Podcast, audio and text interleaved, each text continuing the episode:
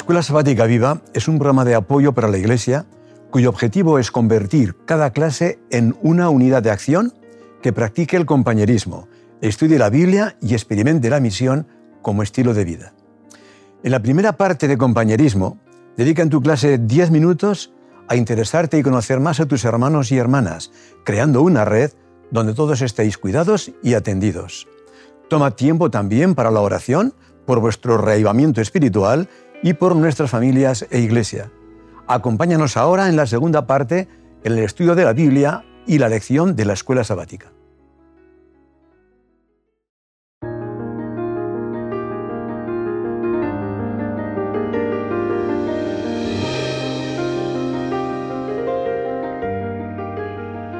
Bien, muy bienvenidos Lidia y Xavi.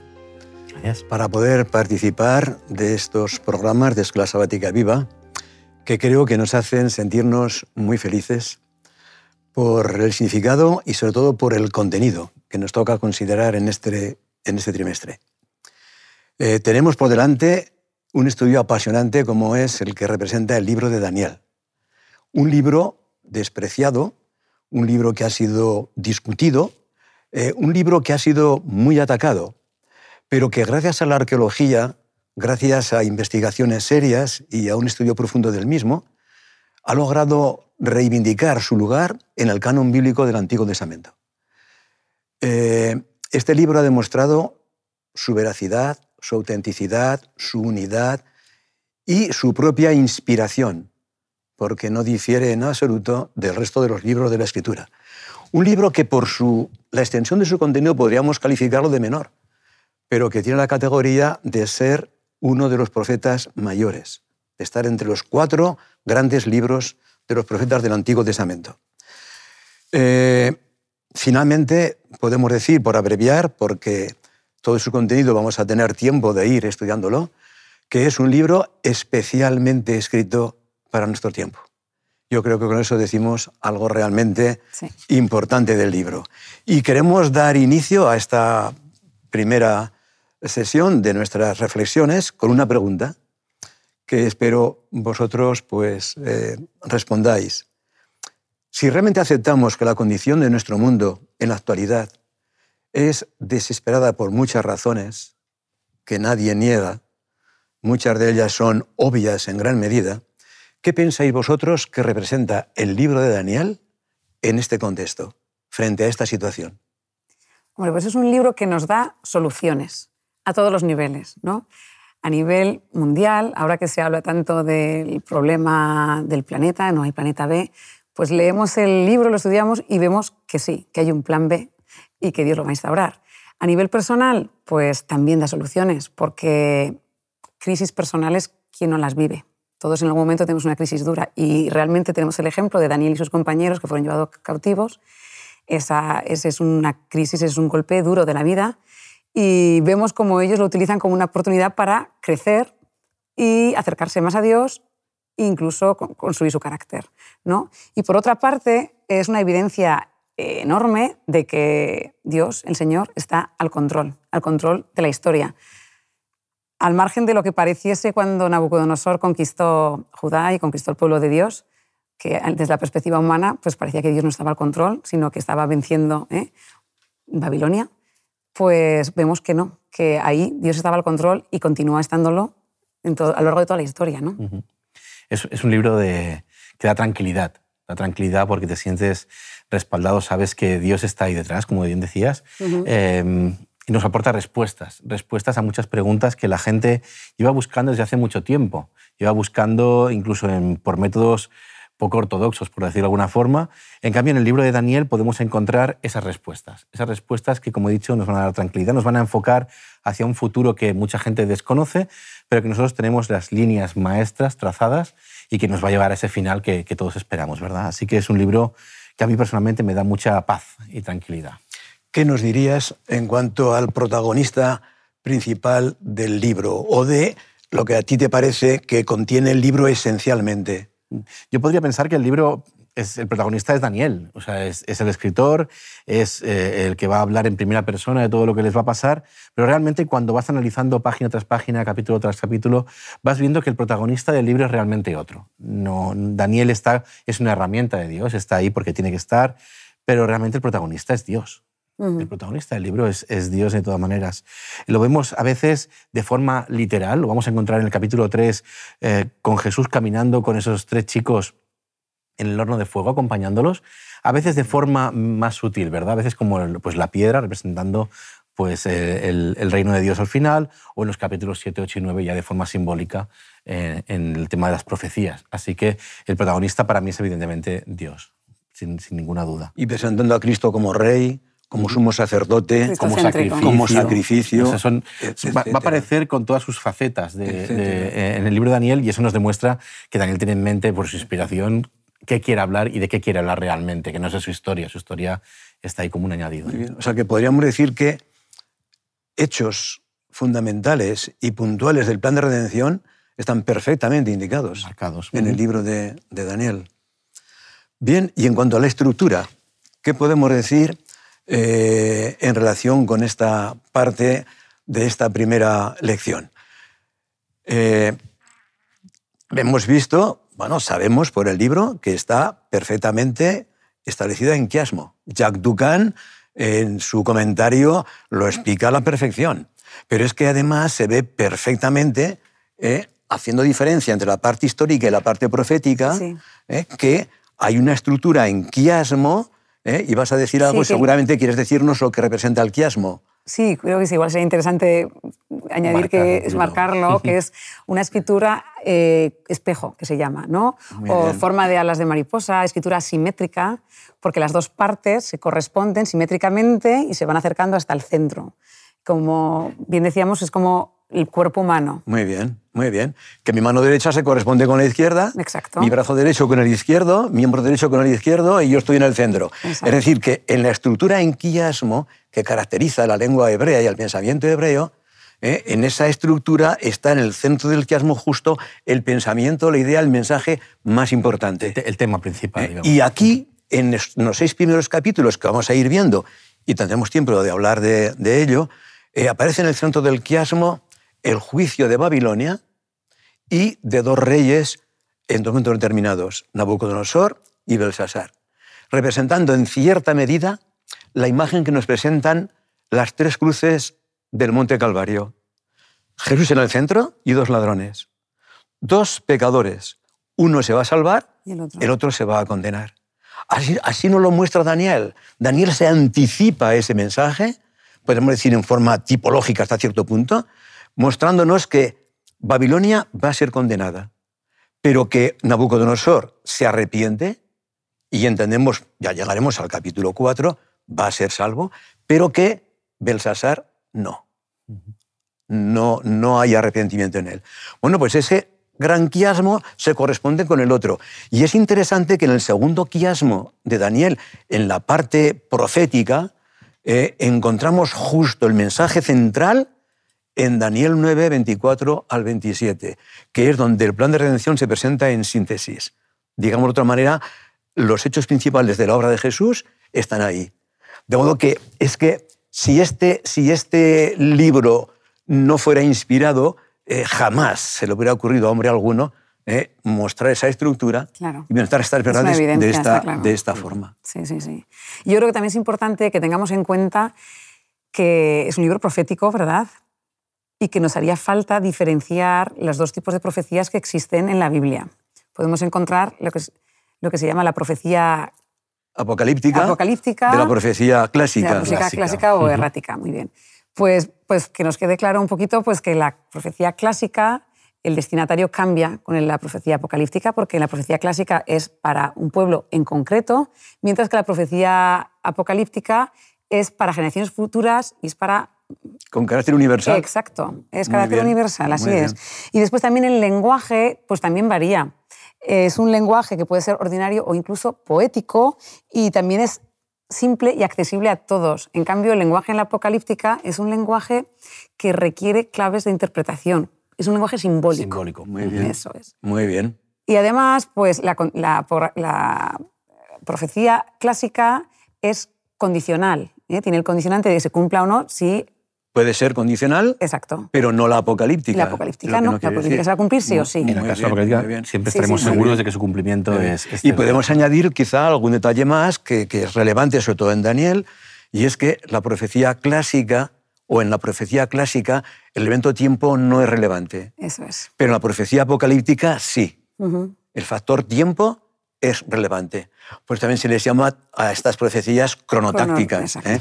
Por lo tanto, claro, Daniel contiene eh, profecías apocalípticas, pero además donde el factor tiempo es... eh, De, de todas formas, realmente no todo el mundo está de acuerdo con esa, con esa interpretación. Eh, hay diferentes formas de interpretar a Daniel, en sobre todo en el tema del tiempo. Nos vamos a encontrar que hay gente que interpreta las profecías de Daniel de forma pretérita. Dicen que el libro de Daniel fue escrito después de que las profecías eh, de que narradas ahí ya estuvieran cumplidas. Es el movimiento preterismo. Te encontramos también el futurismo, que dice que las profecías de Daniel aún no están ni tan siquiera cumplidas. O sea, lo que narra en los capítulos 2, 7, 8 y 9 no, no, no está cumplido aún. Lo vamos a encontrar aún en el futuro. También vamos a encontrar un movimiento que es el idealismo, que es como habla de símbolos y realidades que se pueden dar, pero bueno, que no, no, es, tan, no es tan importante, hasta que llegamos a una forma de interpretar que es la que nosotros creemos que se corresponde a lo que encontramos en el libro de Daniel, que es el historicismo, Historicismo. tal y como, tal como lo conocemos eh, nosotros, que es Dios revela una secuencia ininterrumpida de hechos desde ese momento hasta, el, hasta su retorno, hasta su segunda venida. ¿no? Y el libro de Daniel lo marca así. Y muy bien. Visto y vamos, creo que lo vamos a estudiar durante estos días, lo vamos a ver que el historicismo marca y es fácilmente explicable y entendible. Y el concepto día-año va a ser fundamental porque hablamos del tiempo Para la profecía apocalíptica. para la profecía apocalíptica. Vamos a, ver, vamos a ver cómo en el libro de Daniel em, nos va a dar una escala de tiempo muy diferente a la que estamos acostumbrados, a la que hablamos de los simbolismos. Sí, sí. Vamos, y vamos a encontrar este, este concepto ¿no? de, en las, la mayoría de profecías apocalípticas. En- hemos de entender que los días corresponden a años. Está apoyado en diferentes versículos de la Biblia, como Números 14-34, Ezequiel 4, 5 y 6. William sí ha encontrado 23 argumentos para defender el principio ¿eh? de día-año Año. Para la profecía apocalíptica. Es interesante. Claro. Es Y, que- y es curioso cómo el Señor también se ha adelantado a algunos críticos ¿eh? Eh, con, la, con el modo de interpretación preterista o futurista, eh, con, con la primera profecía que aparece en Daniel. Porque es curioso, los preteristas dejan a Dios desconectado de su pueblo.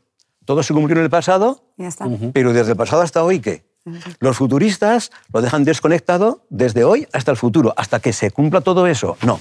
Según Daniel, Dios está conectado con su pueblo día a día, ¿eh? en cada momento. Y el capítulo 2, la primera profecía, lo indica con toda claridad.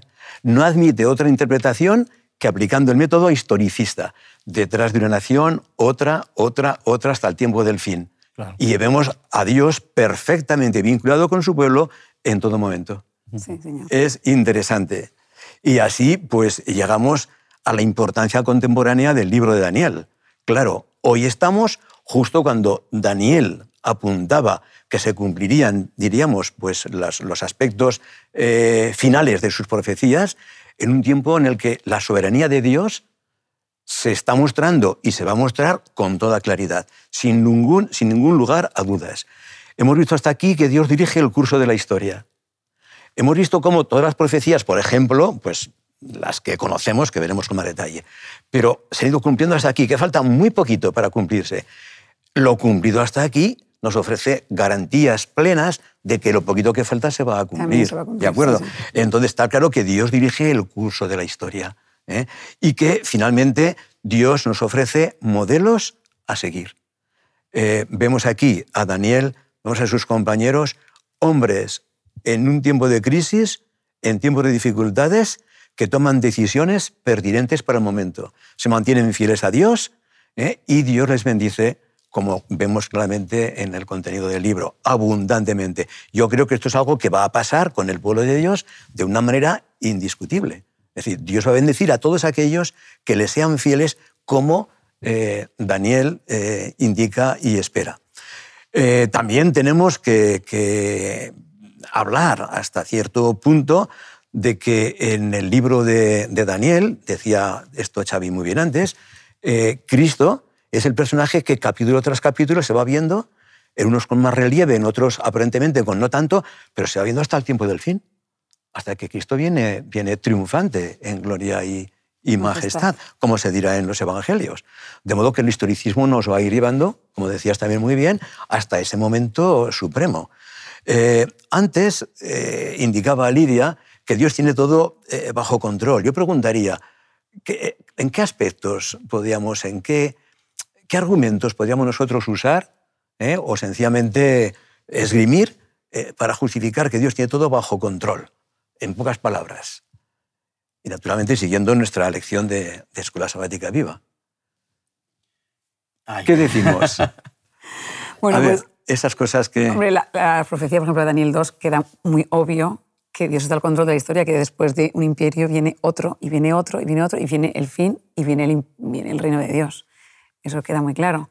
Y como comentábamos, pues sí, Dios está al control de la historia. Y hay una cosa que quizás mm, Dios no controla porque Él rehúsa controlar, que es nuestra libertad a elegir seguirlo, aceptarlo o no. Muy bien. Pero aparte de esto, el libro queda, queda constata, queda evidente que el Señor está al control, que hay no, hay, las cosas no ocurren por azar. Sin embargo, hay una cosa interesante. Estamos introduciéndonos en el libro. Todavía no estamos centrados en ningún capítulo, pero algún capítulo del libro nos muestra que Dios es insistente para salvarnos. Mucho. ¿Eh? Esto lo veremos en uno de los capítulos. Con, Nabucodonosor fue muy insistente hasta que él lo consiguió. De modo que Dios es verdad que la libertad del hombre la respeta. La respeta de una manera, de una manera mm, clara, inequívoca. Pero sí que es verdad que Dios va a hacer todo lo que esté a su alcance para que nosotros nos podamos salvar. No hay ninguna duda. ¿Y por qué creéis que fue dado el libro de Daniel de forma especial para estos posteriores días que estamos viviendo? he adelantado posteriores días, para estos días que estamos viviendo. ¿Por qué creéis que fue dado el libro para este tiempo? Ha marcado un, un proceso de tiempo, lo vamos a ver en las profecías, y cuando tú lees el libro de Daniel te das cuenta de, como, hemos comentado ya más de una vez, estamos en justo eso, los postreros días. Es como una señal de advertencia, ¿verdad? Para, para nosotros es cuidado. Eh, has, has mirado, has visto todo lo que hay aquí, has estudiado, te has dado cuenta de que las profecías marcan hacia este tiempo y que todo se está cumpliendo. Y si todo lo que se está cumplido hasta ahora, todo lo que está narrado aquí, se ha cumplido, lo siguiente también se va a cumplir. Entonces, prepárate. ¿Quién, quién no va a estar preparado cuando descubre o cuando sabe lo que le depara el futuro? ¿no? O sea, prepárate porque lo que está descrito aquí, tal y como ha sucedido y ya se ha cumplido lo anterior, se va a cumplir en el futuro. Así que creo que Daniel tiene esa, esa, esa señal de alarma, como diciendo, cuidado, estáis en el tiempo del fin, estáis en los postreros días, preparaos para la última fase del plan, que es la que viene ahora. Y que finalmente somos guiados por las profecías. Claro. Es lo que nos sirve. Es curioso que llevamos ya unas pocas décadas en las que el pensamiento humano habla de posmodernidad ¿eh? Da la impresión como que a nivel filosófico, a nivel político, a nivel económico, como si hubiera cierta, eh, cierta desorientación, digámoslo así, ¿no? En, la sociedad, en los países, en el ser humano. Eh, ¿Creéis que el libro de Daniel contribuye de una manera directa a orientar el pensamiento humano de una manera saludable, de una manera que, que, que le llene de esperanza y que lo libere de todo tipo de dudas? Sí, bueno, yo creo que es un libro que motiva, alienta a luchar a los cristianos por lo que creen. ¿no? Ah, porque vivimos en una sociedad en la que el culto al yo, eh, los, principios que mueven la sociedad no son los mismos que Dios nos da. Y es lo, que vivió eh, Daniel con sus compañeros. Fueron a una sociedad en la que los principios no tenían nada que ver con lo que Dios quería. Y ellos luchan por lo que creen y no, no dejan pasar nada que no esté de acuerdo con la voluntad de Dios, ¿no? Ese tipo de valentía. Muy bien. Es decir, que en medio de aquel caos idolátrico, por decirlo de alguna manera, ¿no? en que se encontraba Babilonia, Daniel y sus compañeros tenían una brújula que les indicaba una orientación clara y que supieron compartirla ¿eh? hasta con el rey más poderoso, digamos, de aquel, de aquel tiempo. Pues hoy, en fin, creo que estamos de acuerdo en que es algo algo semejante, ¿eh? que la palabra de Dios sencillamente nos orienta, nos guía, ¿eh? y como decía el salmista, lámparas a mis pies tu palabra y lumbrera mi camino.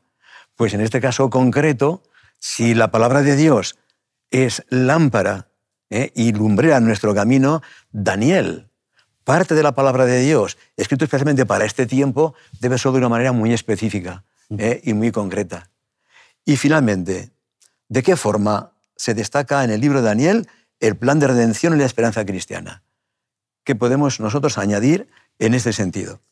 El cumplimiento de, la parte central, hablábamos antes de Daniel 9, 24 al 27, el, anuncio del Mesías, del, del, ungido que llegará, cumplido en la figura de Jesús, nos da a entender y me da esperanzas de que la segunda parte también se va a cumplir.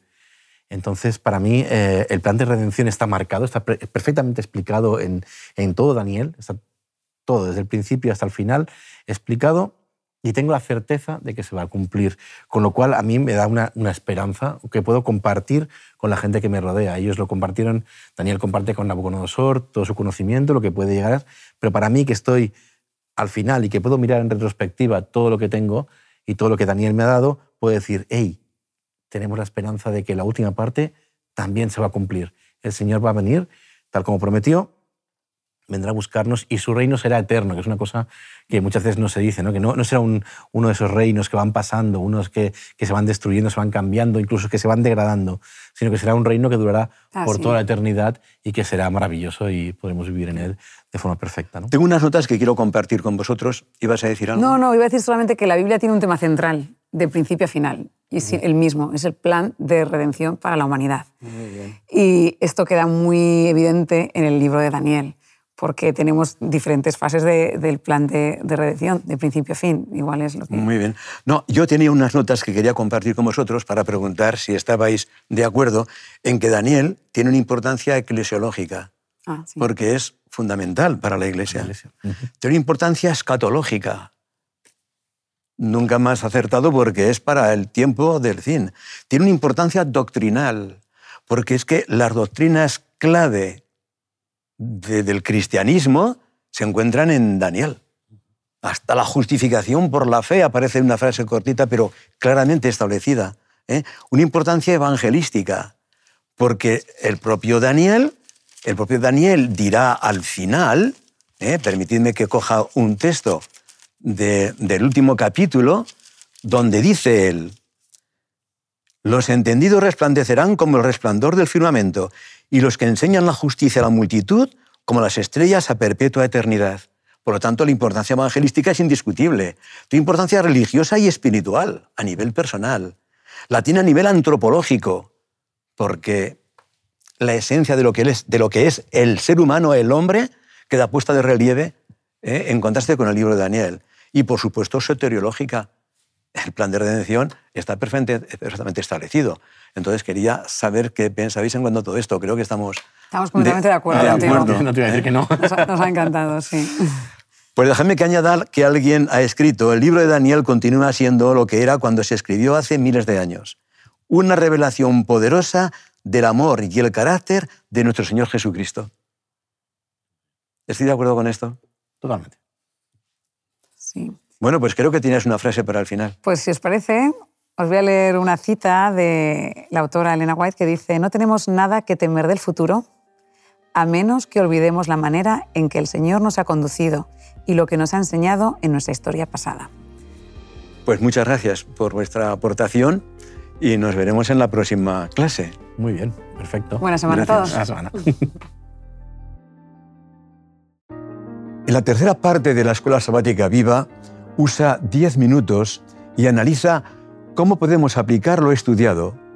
¿De qué manera puedes compartir tu esperanza con las personas que te rodean? Animamos a cada unidad de acción a tener una experiencia más allá del sábado. Cread vuestro propio proyecto misionero. Programad en vuestras casas reuniones para orar y confraternizar. Buscad un tiempo en la semana o el sábado en la tarde. Gracias por acompañarnos hasta aquí y querer que tu escuela sabática sea un proyecto lleno de vida. Nos vemos la semana que viene.